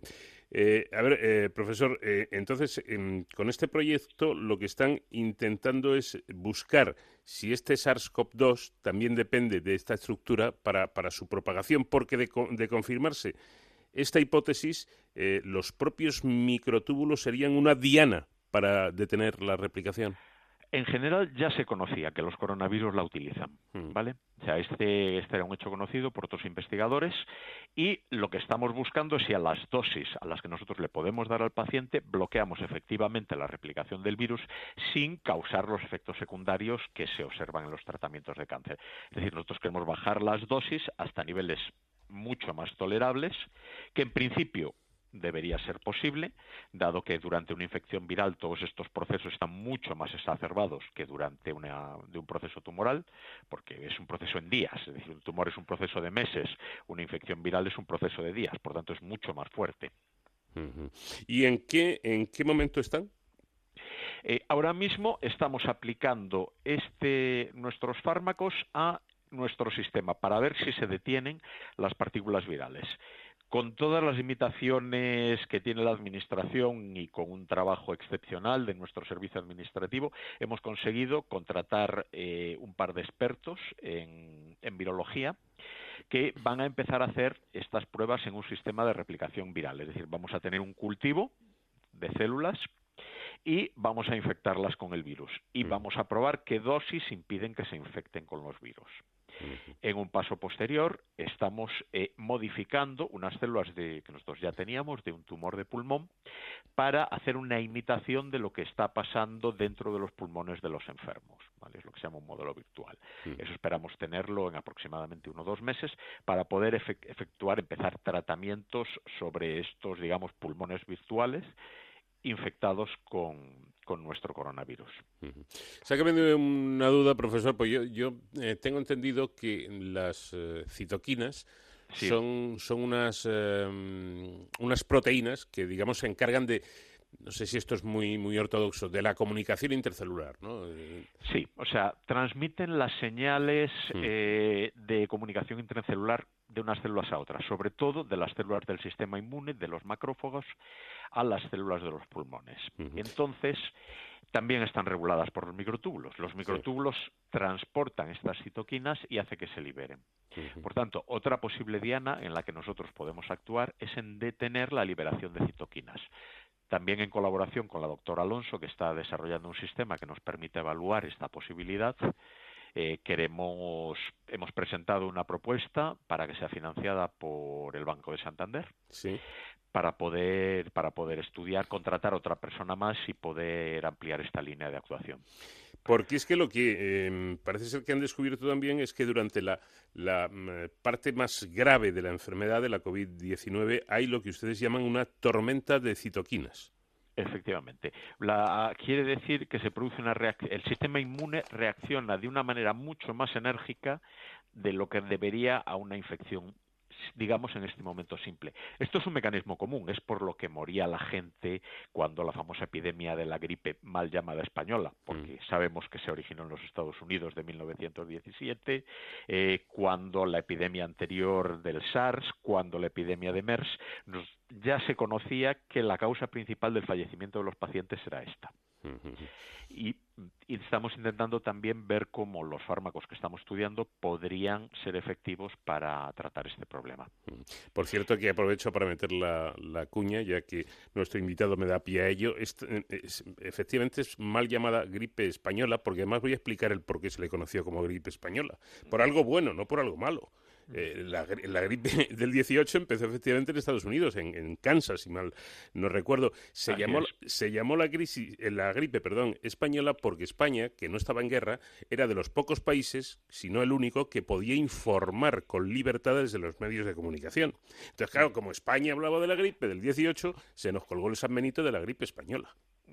Pero que no nos sintamos culpables, ni muchísimo No, menos. no, no, no, nadie es culpable. No, no culpabilicemos a, a- a la, no culpabilicemos ni siquiera a los a, a los chinos de la No, expansión de esta enfermedad. Quiere decir, eh, son tan eh, culpables como podamos ser nosotros o como podamos eh, ser. De falta de previsión, pues la misma falta de previsión que han tenido en China, la hemos tenido en Italia y la hemos tenido aquí. Solo espero que esto valga para que cuando, gracias a Dios, esto, y yo espero que en diciembre ya sea un mal sueño, no interrumpamos estos proyectos que nos puede permitir eh, tratar la siguiente ah, epidemia de una manera mucho más eficaz y tenerla controlada. Porque no será este virus, pero dentro de unos años vendrá otro. Sí, eso parece, en eso parece que están todos ustedes de acuerdo, en que, y además no, hace- no hará falta esperar 50 años o 70 años, no, no, que esto puede volver dentro de 5 o de 10 o de 3. Tranquilamente. Y no podemos permitirnos volver a confinar a todo el mundo. Tenemos que tener una respuesta efectiva desde el primer momento. Efectivamente, también se han quejado, ya casi con esto termino, eh, colegas suyos, de que los centros de investigación, eh, salvo aquellos que han estado por entero dedicados a- al, al SARS-CoV-2, han estado cerrados eh, durante, durante este confinamiento. Y me decían algunos de sus colegas que, no entendían esto. Yo tampoco lo entiendo, sinceramente. Yo no podía entender cómo en medio, yo que soy un especialista en tratamientos de cáncer, yo no podía entender cómo los adictos podían ir al estanco a comprar tabaco, y esto era de más primera de necesidad, que, que estuvieran a- abiertos los centros de investigación donde se estaban investigando importantes tratamientos contra un montón de enfermedades. Esto es a lo mejor un poquito la cultura que tiene que cambiar en nuestro país, que tiene que cambiar por nuestros políticos, de darnos cuenta de que es la ciencia lo que nos salvará de estos problemas. Mm.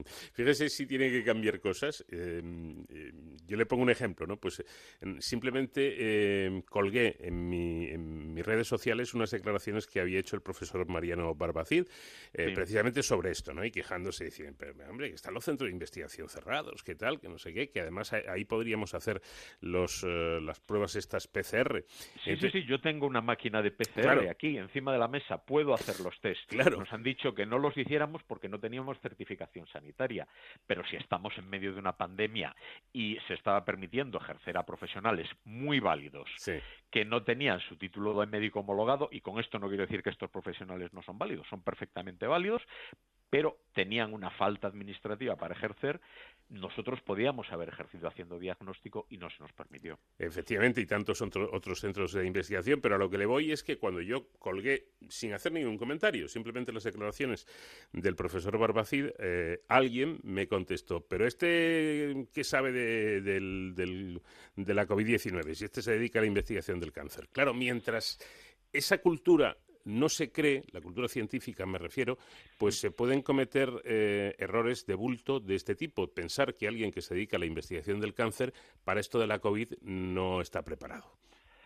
Mm, bueno, ya te digo, nosotros nos pagan por tener ideas y intentamos tenerla ahora cuando cuando hemos podido, pues eh, las hemos podido aplicar y no puedo además sino agradecer a todo, porque tengo que decirlo, todo el equipo administrativo del CSIC en una situación muy difícil, cómo se ha volcado para ayudarnos a desarrollar, a que nosotros hagamos lo que tenemos que hacer, la parte científica, consiguiéndonos los contratos, haciendo todos los trámites y trabajando como equipo. Es decir, yo creo que esto es importante que el público en general sepa la importancia del CSIC, de las universidades y de los hospitales y de todos los grupos de investigación que estamos intentando dar una respuesta a, a esta crisis en lo que nosotros podemos y en lo que a nosotros nos toca. Sin duda alguna, y sobre todo no hay que olvidar eh, que un investigador es sobre todo y ante todo eso, investigador, eh, que luego se ha especializado en, cáncer, muy bien, pero, pero perfectamente puede hacer, como lo está demostrando, por ejemplo, este trabajo al que estamos aludiendo, que de, un profesional de la investigación del cáncer puede investigar acerca de algo que tenga que ver con la COVID-19, no hay ningún problema. Así que Fernando Díez, del Centro de Investigaciones Biológicas eh, Margarita Salas y líder de este proyecto, gracias por habernos atendido y que haya mucha suerte y mucho éxito con esta investigación. Gracias, Paco, por darme la oportunidad de explicarle todas nuestras investigaciones al público. Vamos de cero al infinito en Onda Cero. Paco de León. La personalidad inclasificable de María del Pilar Teresa Cayetana de Silva Álvarez de Toledo, la decimotercera duquesa de Alba, ha hecho que la celebridad de su figura sobreviviera el paso del tiempo y la leyenda alrededor de ella no haya dejado de crecer. Y sobre este personaje gira hoy la historia que nos trae Sonsoles Sánchez Reyes. ¿Qué tal, Sonsoles? Buenas noches. Buenas noches, Paco. Bueno, hay varias, entre otras cosas, varias preguntas a las que vamos a tratar, si te parece, de buscar respuesta cuál era la naturaleza de su relación con el pintor Goya. Fue ella la modelo para los cuadros goyescos de las majas, vestida y desnuda, que pueden contemplarse en el Museo del Prado. Su muerte prematura fue por causas naturales o como consecuencia de un crimen. Son algunos de los muchos interrogantes sobre los que se han escrito variadas teorías y que añaden un halo de misterio e interés sobre esta noble enemiga de etiquetas y aficionada a la vida castiza del Madrid de su época. La duquesa, que ha pasado a la historia como Cayetana, pero era conocida como Teresa en su círculo íntimo, nació en Madrid el día del Corpus Christi de 1762. Sus padres, duques de Huéscar y herederos del Ducado de Alba, residían en su mansión del barrio de Lavapiés, y ella sería su única hija, nacida tras cinco años de unión, cuando ya tenían pocas esperanzas de descendencia. La salud de Cayetana era frágil y fue bautizada en su domicilio al día siguiente de su nacimiento por caso de necesidad, según su partida de bautismo. Salió adelante gracias a los cuidados de las hayas, pues su madre se desentendió de todo lo que no fuera su educación, pero tuvo siempre la salud mermada y fragilidad ósea, con escoliosis y grandes dolores de espalda. Recibió una exquisita preparación cultural de su madre y su abuelo, Fernando de Silva y Álvarez de Toledo, ya que su padre falleció cuando ella contaba ocho años. La madre fue poeta, amante de las artes y la literatura, y ocupó un lugar destacado en la Real Academia de Bellas Artes de San Fernando. El abuelo fue embajador en Versalles y poseía cuadros de Tiziano, Rafael, Rivera y la Venus del Espejo de Velázquez, hoy en la National Gallery de Londres. Los Huéscar abrían sus salones a los mejores científicos, literatos y artistas de la época. En 1769 la familia se trasladó al nuevo barrio aristocrático de Madrid, el Paseo de Recoletos, donde se concentraban las reformas urbanas de Carlos III, el Palacio de Buenavista, actual comandancia del ejército junto a Cibeles, donde había residido Isabel de Farnesio desde la muerte de Felipe V. Un año después del traslado, el duque de Huéscar falleció de tisis. Cinco años después, María del Pilar, Ana de Silva, contrajo un segundo matrimonio con Joaquín Pignatelli de Aragón, conde de Fuentes. Este aportaba tres hijos de un matrimonio anterior. La boda de la madre en 1775 se hizo coincidir con la de Cayetana, de 13 años, con su primo José María Álvarez de Toledo y Gonzaga, un joven culto, futuro duque de Medina Sidonia, íntimo amigo del infante Gabriel, hijo de Carlos III. El matrimonio fue promovido por el duque de Alba para que el título y el apellido permaneciesen en el seno familiar. Aunque de caracteres opuestos, Cayetana con energía y su esposo melancólico, la pareja estableció una convivencia cordial. Para Cayetana, el matrimonio significó librarse de la vigilancia de su abuelo y de su madre. La pareja, duques de Alba, a partir de la muerte del abuelo de Cayetana en 1776, vivía entre la corte, la finca de Piedraíta, al pie de la Sierra de Gredos, y Andalucía, donde José Álvarez de Toledo poseía fincas y una residencia de verano en Sanlúcar de Barrameda. Se atribuye a la duquesa carácter castizo. Se decía que frecuentaba, disfrazada, bailes y fiestas populares. Era asidua a corridas de toros y vestía con detalles de majas y manolas. Tal vez su casticismo fue para distinguirse de la duquesa de Osuna, musa de los ilustrados. Las dos rivales de Cayetana eran la reina y la duquesa de Osuna. Cayetana y la reina María Luisa de Parma compartían un mismo favorito, el hermanastro de la duquesa, Juan Pignatelli y Gonzaga. Para Pignatelli, Cayetana era una aventura más, pero él fue el mayor amor de la duquesa. Todo acabó cuando la reina promovió que Pignatelli fuera destinado a París en misión diplomática. La condesa de Benavente, duquesa de Osuna por matrimonio, había convertido su mansión de la Alameda en un salón donde se citaban la intelectualidad y el arte, suscitando la envidia de la madre de Cayetana, que por entonces había vuelto a enviudar y estaba casada por tercera vez con el duque de Arcos.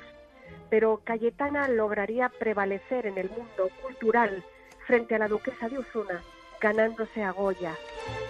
Francisco de Goya era el pintor de cámara de Carlos IV.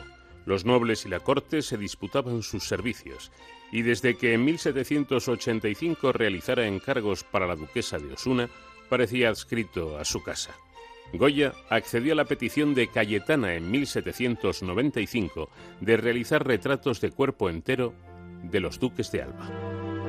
El duque de Alba murió en 1796 durante un viaje a sus posesiones andaluzas. Cayetana, alertada de su gravedad, viajó hasta Sanlúcar. Tras las exequias, Goya acudió desde Sevilla a presentarle sus respetos y así arraigó su relación. El pintor pasó una temporada en Sanlúcar con la duquesa y allí realizó apuntes y dibujos de ella en escenas domésticas.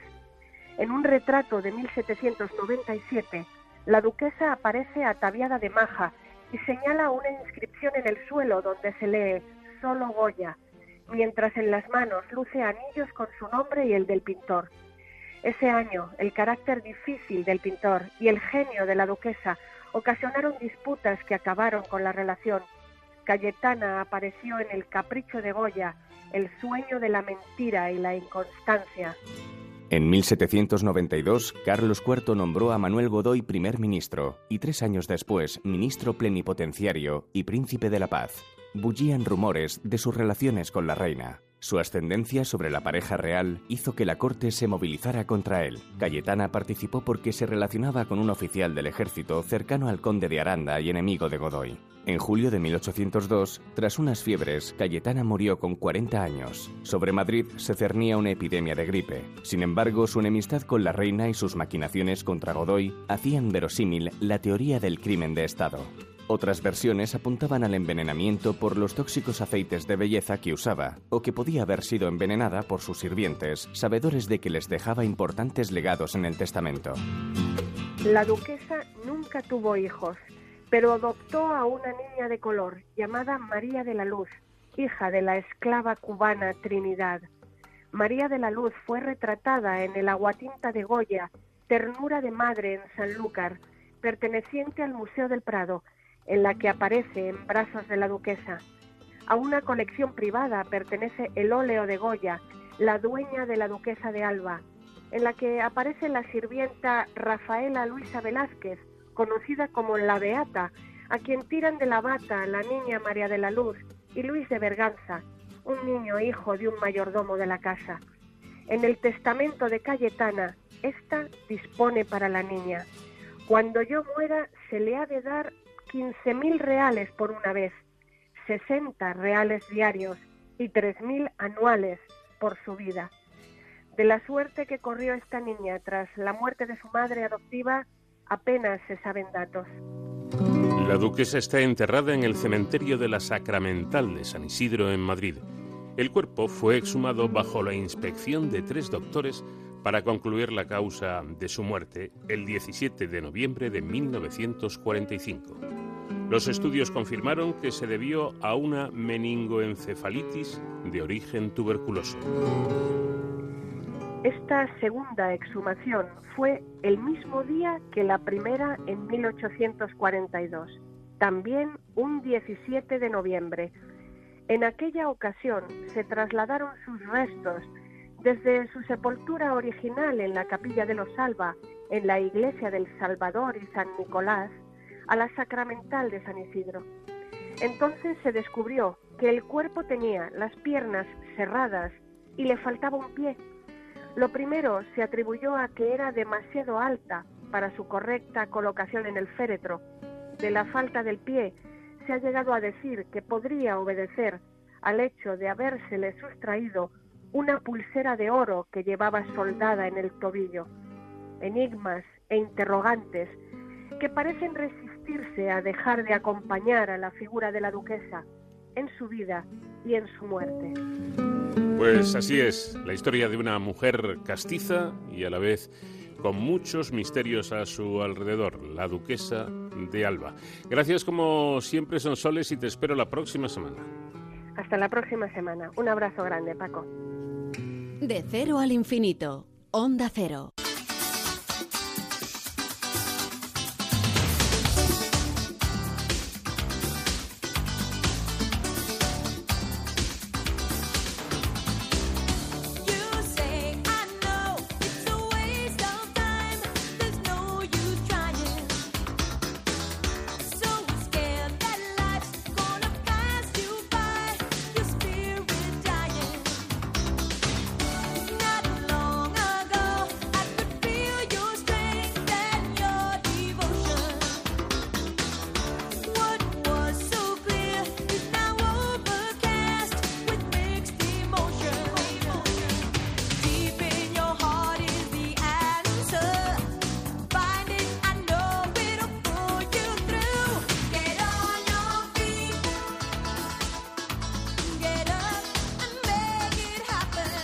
Nos gusta tratar lo mejor posible nuestro idioma, nuestro queridísimo español, y para ello contamos con una herramienta fundamental que es la Fundeu. Y a través del lingüista David Gallego realizamos esta sección cada semana aquí en De Cero al Infinito. ¿Qué tal, David? Buenas noches.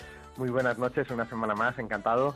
Bueno, empezamos sabiendo o preguntando si está bien eh, dicha la siguiente oración. Se perpetúan los problemas que desde hace año, de- desde hace años, perdón, venimos denunciando. ahí hay un gazapo.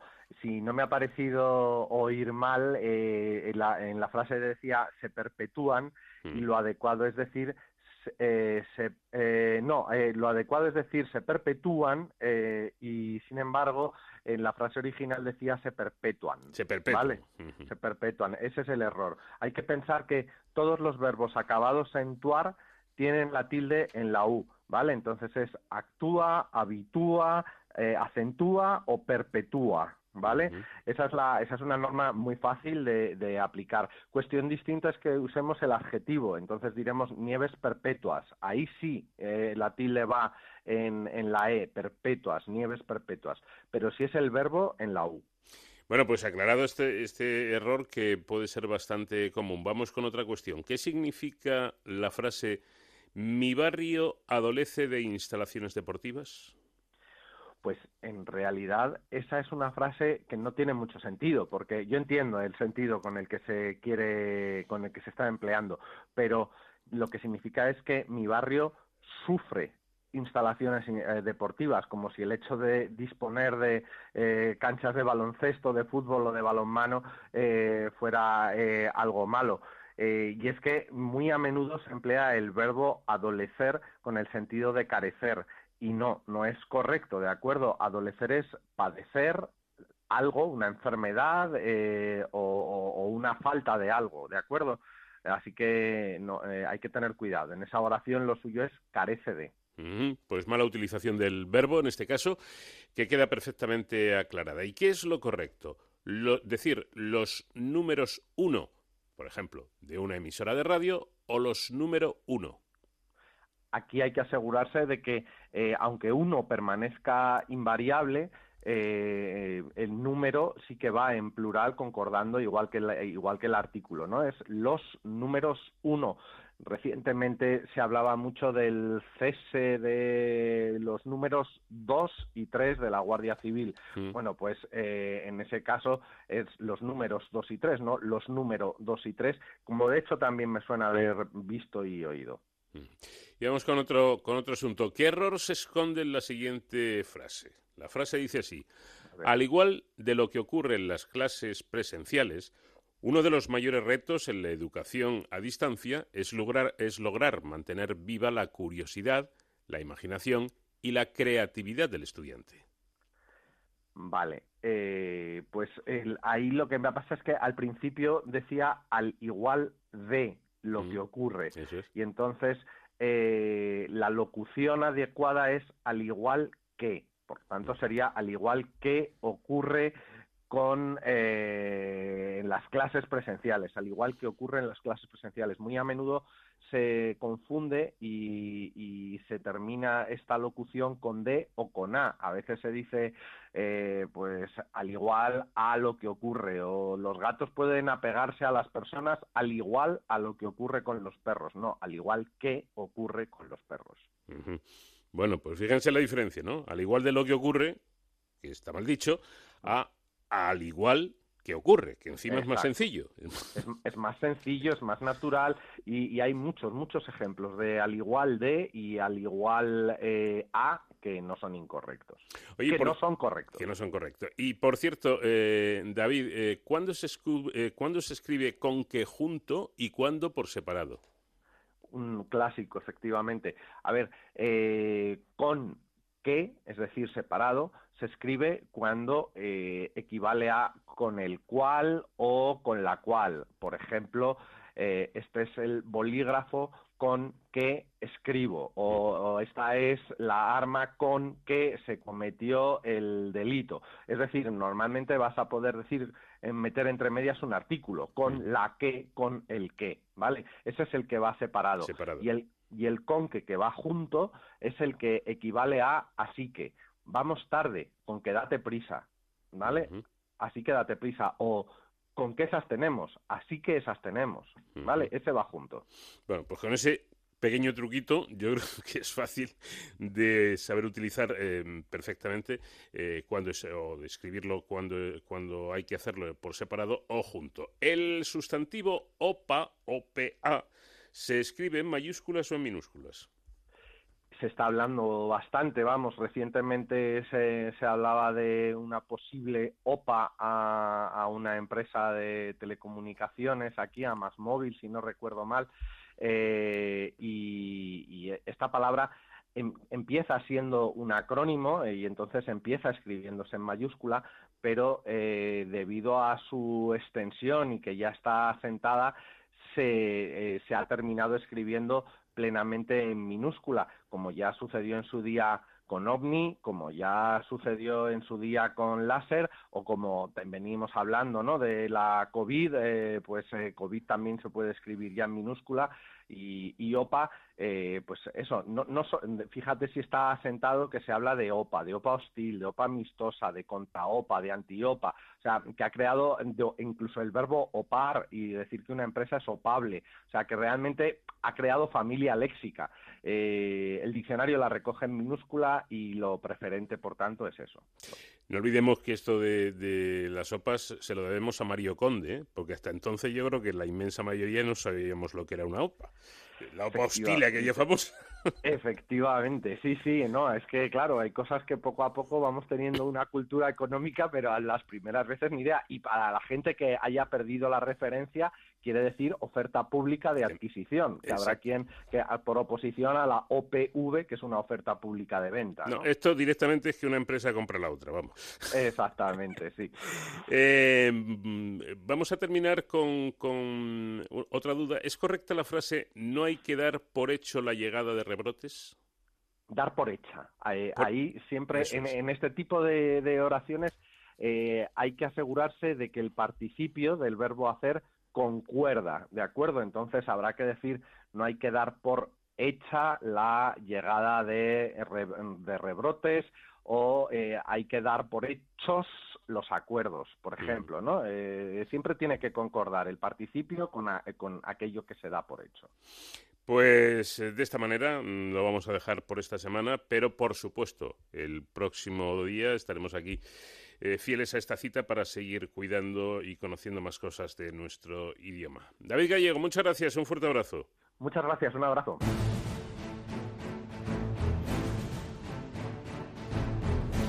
Es Héroes sin capa esta sección en la que cada semana nos planteamos cuestiones que tienen que ver con la seguridad y las emergencias. Y para ello nuestro experto ya está preparado para hablarnos de un asunto, bueno, pues triste, pero desgraciadamente muy necesario. David Ferrero, ¿qué tal? Muy buenas noches. Muy buenas madrugadas, Paco. Un placer, como siempre, estar aquí con todos los oyentes eh, viajando de cero al infinito. Seguimos, de hecho, avanzando en la desescalada y nos damos cuenta de algo que ya se venía palpando en las últimas semanas, ¿no? que es que la crisis sanitaria provocada por la COVID-19 ha dado lugar también a una crisis sanitaria que miles de familias pues están padeciendo desde prácticamente el comienzo de la, de la pandemia. Muchas personas han visto cómo sus ingresos económicos se han reducido pues prácticamente a cero sin que muchas ayudas hayan llegado aún. Y esto ha provocado que muchas organizaciones sociales se hayan puesto manos a la obra para llevar comida o utensilios de primera necesidad a los más vulnerables en pleno estado de alarma. Aquí, que siempre hablamos de emergencias y de seguridad, pues recordemos que las emergencias sociales son algo que prácticamente no se debería concebir en un estado de bienestar como el que se supone que tenemos en España en pleno siglo XXI. Aún así, como la necesidad acecha para tanta gente, los servicios de emergencia han vuelto a organizarse para que a nadie le falte de nada y que nadie se quede atrás. Este es el caso de los bomberos, de la Policía Municipal y de SAMUR Protección Civil del Ayuntamiento de Madrid, una de las ciudades más castigadas por esta crisis social. En el caso de los sanitarios de la capital, se ha organizado una recogida de alimentos en su base de, la Casa de Campo, en su base central, que está gestionada además por los voluntarios de protección civil. Los agentes de la Policía Madrileña, en su caso, han habilitado también puntos de recogida de alimentos en todas sus unidades de distrito. Y en el caso de los bomberos, han entregado desde el día 23 de marzo más de 61.000 menús elaborados para personas desfavorecidas en colaboración con el Banco de Alimentos y la Fundación World Central Kitchen del chef José Andrés.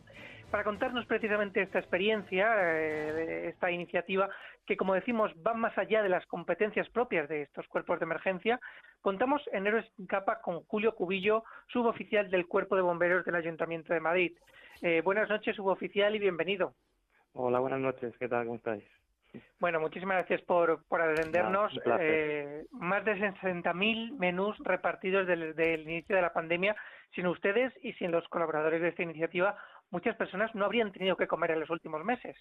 Pues así es, así es. Y por desgracia, estar dando un dato que solo hace referencia a una de las líneas de trabajo que hemos mantenido, la que hemos hecho con el área de familia e igualdad, porque por desgracia hemos mantenido otras líneas de acción y en total hemos llegado a los 100.000 menús. Aparte, con entidades cabeceras, con el Banco de Alimentos, como has dicho, hemos repartido más de 100.000 kilos de comida no elaborada. O sea, es algo que se nos va de, la mente y que nadie hubiera pensado. Sí, Los bomberos eh, suboficial que están acostumbrados a muchas cosas, em, ¿tienen, tienen eh, experiencia en algún momento de sus carreras, de, los años de, servicio, de una situación similar en cuanto al cuerpo me refiero? No, no hay nada. Esto ha sido, como bien sabéis, nos ha cogido a todos por sorpresa. Si alguien nos cuenta esto en noviembre, hmm. nadie, nadie, nadie se lo espera, nadie se lo cree y no ha habido ninguna situación así. Ha habido otro tipo de emergencias, pero como esta es una emergencia sanitaria transformada, como bien decís, en Sofía, pues es que la gente se ha quedado sin comida. y peor que eso, no sé si hay algo. No, es que, no, no, yo creo que no, evidentemente. Eh, le hacía esta pregunta porque todos tenemos la idea del, del bombero eh, del bombero que tiene que subir por la escala, mm, estar en situaciones peligrosas, entrar en un edificio en llamas, todas estas cosas. Bueno, esto era y es bastante más sencillo, pero seguramente bastante más dramático, ¿no? Simplemente llevar comida a la gente. Es comida, es algo que no estamos acostumbrados, nos hemos adaptado.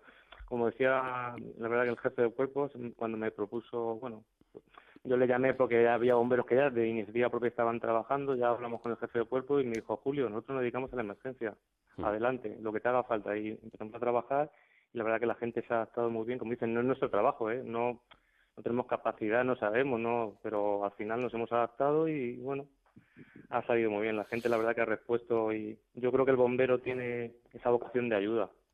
Bueno, si nos jugamos la vida, como bien decís, en un incendio, ¿cómo nos vamos a llevar alimentos? Y la verdad que lo que pasa es que te encuentras otras situaciones.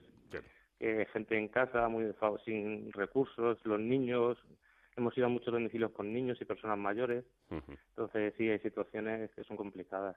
Te duele, te duele en el corazón, como dicen. Sin duda.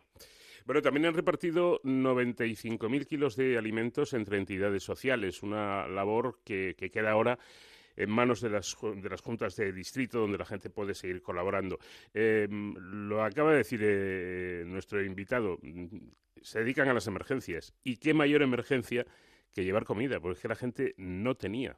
Para, para comer, es así de, crudo y de, y de triste. Me imagino, su oficial, que, que la satisfacción, en este caso de los bomberos, haciendo una labor y un trabajo diferente mm, es mayúscula, ¿no? Están, están ustedes henchidos y es, y es para hacerlo porque están llevando una ayuda fundamental. Sí, sí, la gente está, la verdad que cuando empezamos con el proyecto y empezamos, esto surgió a, través del grupo pedagógico de bomberos que llevo yo y bueno, em, yo sabía que esto iba a ir, iba a crecer mucho, pero quería dominar un poco la situación. Empezamos con un grupo de 20 personas, cuando ya la hicimos extensivo a todo el cuerpo, solicitando voluntarios, porque tenemos que recordar que eh, la gente que está trabajando hacía su guardia de 24 horas, salía de la guardia, les teníamos organizado los repartos y se iban a hacer los repartos de alimentos. Hmm. O sea, se ha supuesto un esfuerzo muy grande a la gente, pero ha sido una respuesta que cuando hacíamos los calendarios y repartíamos los días, muchos me decían, pero que solo vi dos veces esta semana, que yo quiero ir más. O sea, la gente deseando acudir, deseando acudir. También lo hemos compaginado con la descontaminación, como sabéis. Sí, sí, sí. O sea, ha sido un esfuerzo. Yo lo tengo apuntado, como yo lo he coordinado todo, tengo apuntado los días, 78 días sin parar.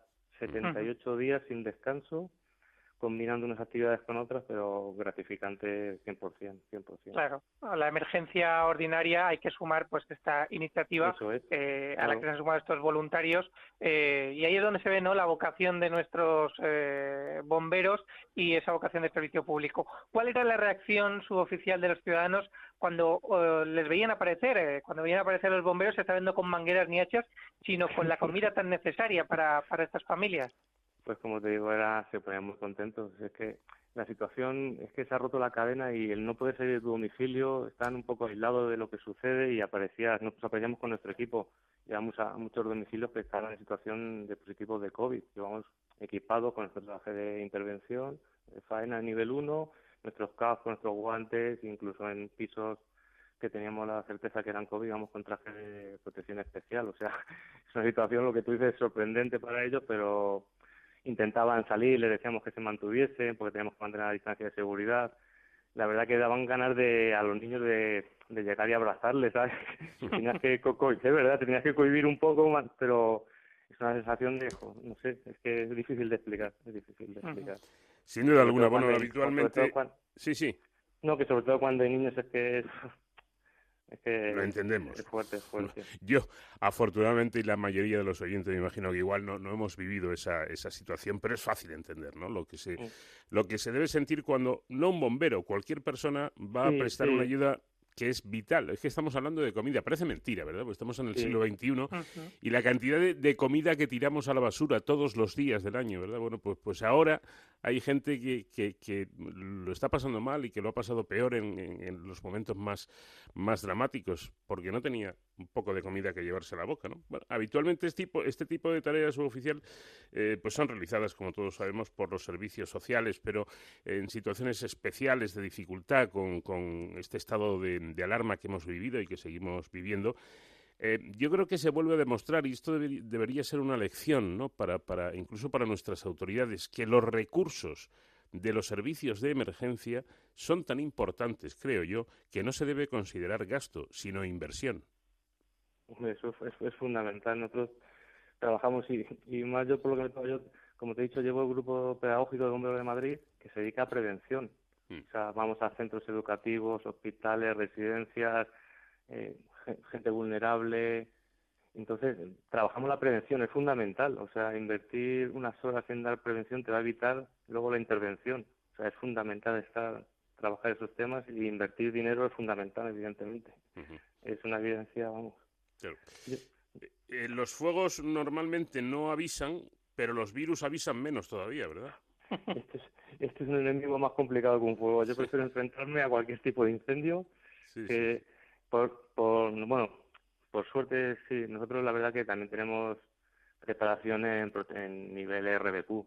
Entonces nosotros, digamos, estamos preparados para estas intervenciones, estos casos, estamos preparados, tenemos un grupo de trabajo especial de formación y que nos prepara, que han sido los que han llevado a la contaminación, bueno, que tenemos todos los recursos y nosotros habitualmente trabajamos con estos sentidos de protección. Eh, de hecho, en todos los vehículos llevamos nuestro kit de descontaminación y nuestro kit de protección especial. Entonces, la verdad que estamos acostumbrados a trabajar así. Bueno, es una, ventaja que hemos, una ventaja que hemos tenido. Aprovechando que tenemos aquí al responsable de, la, de esta unidad pedagógica, ¿dónde los ciudadanos pueden acudir eh, para solicitar estos cursos de prevención, las organizaciones que nos estén escuchando? Bueno, pues nosotros todos traemos, la mayoría de los traemos a través del área de familia, con el programa Madrid es un libro abierto, que de ahí se pueden apuntar y contactan con ellos y ya le derivan en el programa Madrid Libro Abierto y luego a través de la Dirección General de Emergencias y Protección Civil, simplemente poniendo un correo a bgemergencias.madrid.es pueden solicitar cualquier tipo de actividad con bomberos de Madrid, de prevención, de formación, lo que consideren. Sí. Pues con ese mensaje nos quedamos. Julio Cubillo, suboficial de bomberos del Ayuntamiento de Madrid, eh, muchísimas gracias por atendernos y sobre todo por esa labor que nos ha contado que, que han realizado en las últimas semanas, además de, por supuesto, de cuidarnos cada día. Sí, un placer, un placer. Pues la verdad que estamos para eso y lo que os haga falta siempre. Gracias. Ahí está el trabajo de los bomberos, reconocido por, por todos, pero en esta ocasión un trabajo especial y muy diferente al que habitualmente realizan. Bueno, pues David, seguiremos atentos y te espero, por supuesto, la próxima semana. Hasta la semana que viene, Paco. De cero al infinito.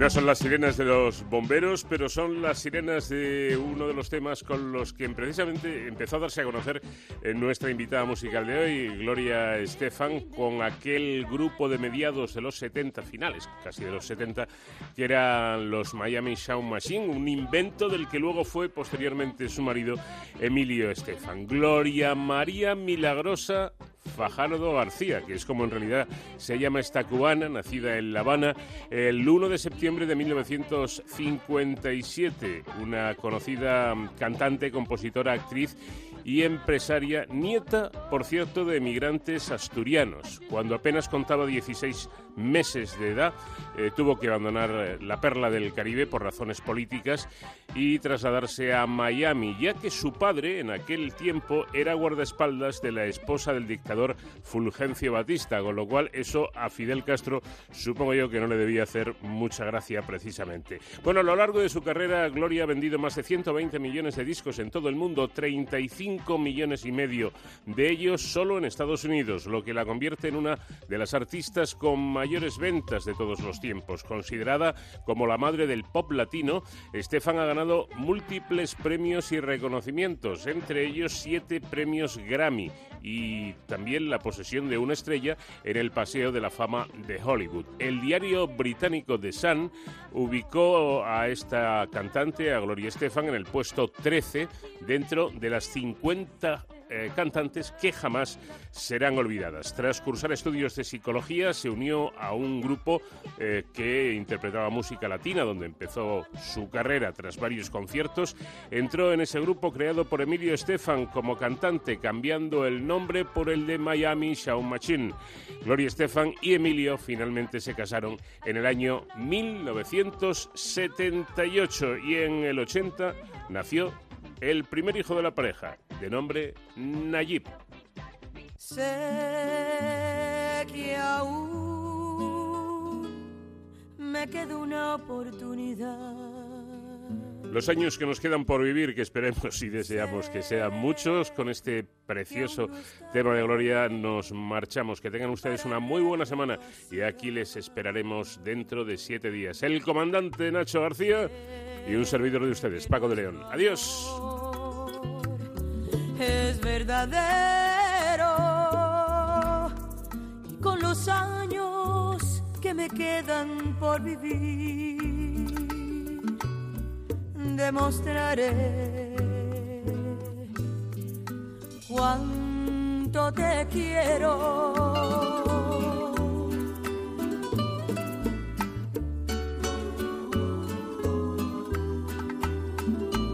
Con los años que me quedan. Yo viviré por darte amor, borrando cada dolor con besos llenos de pasión, como te amé por vez primera. Con los años que me quedan, te haré olvidar cualquier error. No quise herirte, mi amor, sabes que eres mi adoración, lo serás mi vida entera. No puedo imaginar vivir sin ti, no quiero recordar cómo te perdí, quizás fue inmadurez de mi parte. No te supe querer, te aseguro que los años que me quedan los voy a dedicar a ti. Hacerte tan feliz que te enamores más de mí. Yo te amaré hasta que muera. ¿Cómo comprobar que no soy quien fui? El tiempo te dirá si tienes fe en mí, que como yo te amé, más nadie te podrá amar jamás. Dime que no es el final.